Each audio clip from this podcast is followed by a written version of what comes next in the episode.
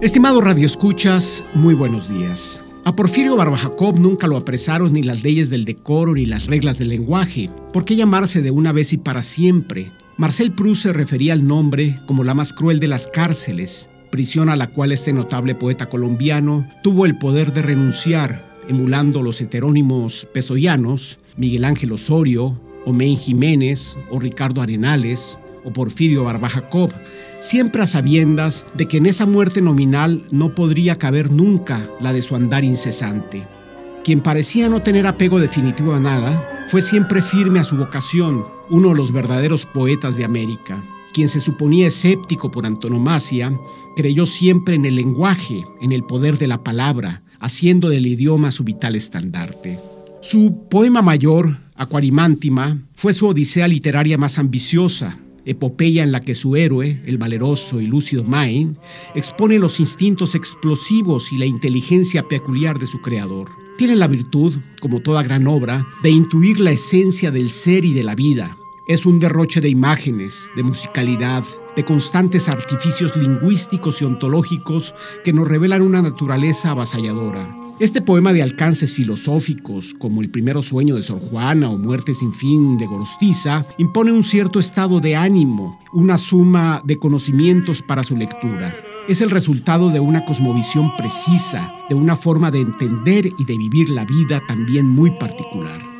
Pero Porfirio Barbajov no es tan solo acuarimántima, que ya sería suficiente para inscribirlo en la lista de los más preclaros poetas de nuestro idioma los tiene más breves y asequibles, como su más mencionada canción de la vida profunda, un sublime himno a la existencia terrena, a la agonía de tener que ser todos los días y sin plazo alguno, con la única prerrogativa de que enfrentarnos de frente con la vida supone el mejor de nuestros destinos. Cito, y hay días en que somos tan fértiles, tan fértiles, como en abril el campo que tiembla de pasión. Bajo el influjo pródigo de espirituales lluvias, el alma está brotando florestas de ilusión. Cierra la cita.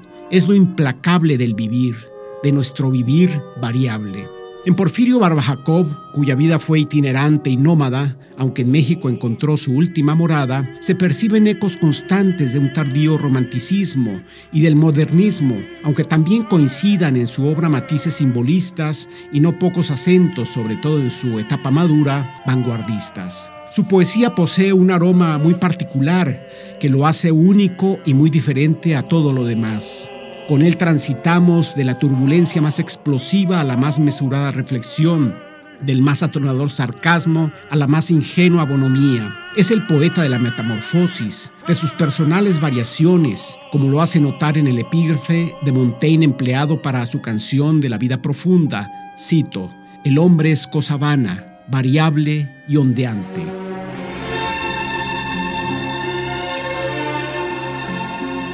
Ricardo Arenales, como se llamaba cuando Jorge Cuesta lo incluyó en su fundamental Antología de la Poesía Mexicana Moderna de 1928, por considerarlo ya un poeta de la tradición nacional a la altura de Enrique González Martínez o Ramón López Velarde, fue verdugo y mártir de su propia creación. Su poesía en ningún instante llega a sentirse producto de retórica efímera. Es el resultado de un ecléctico de las formas y de los modos que terminan por caber según las necesidades más auténticas del poeta.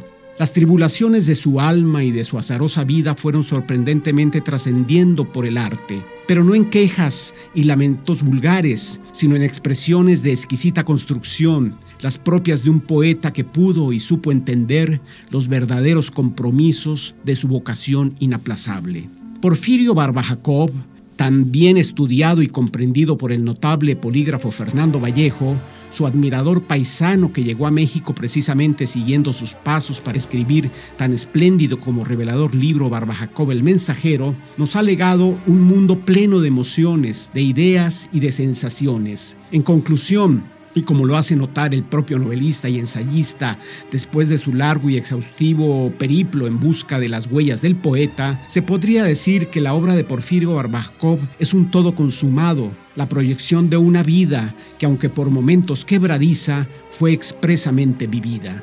Vida la palabra que más se repite en el contexto barbajacoviano, fue el espacio fundamental del que se nutrieron la mayor parte de las maravillosas imágenes de este portentoso artífice del idioma. Y el amor, sentido y llevado a cuestas, casi siempre de carne y hueso, de igual modo jugó un papel indispensable en su vida y en su obra.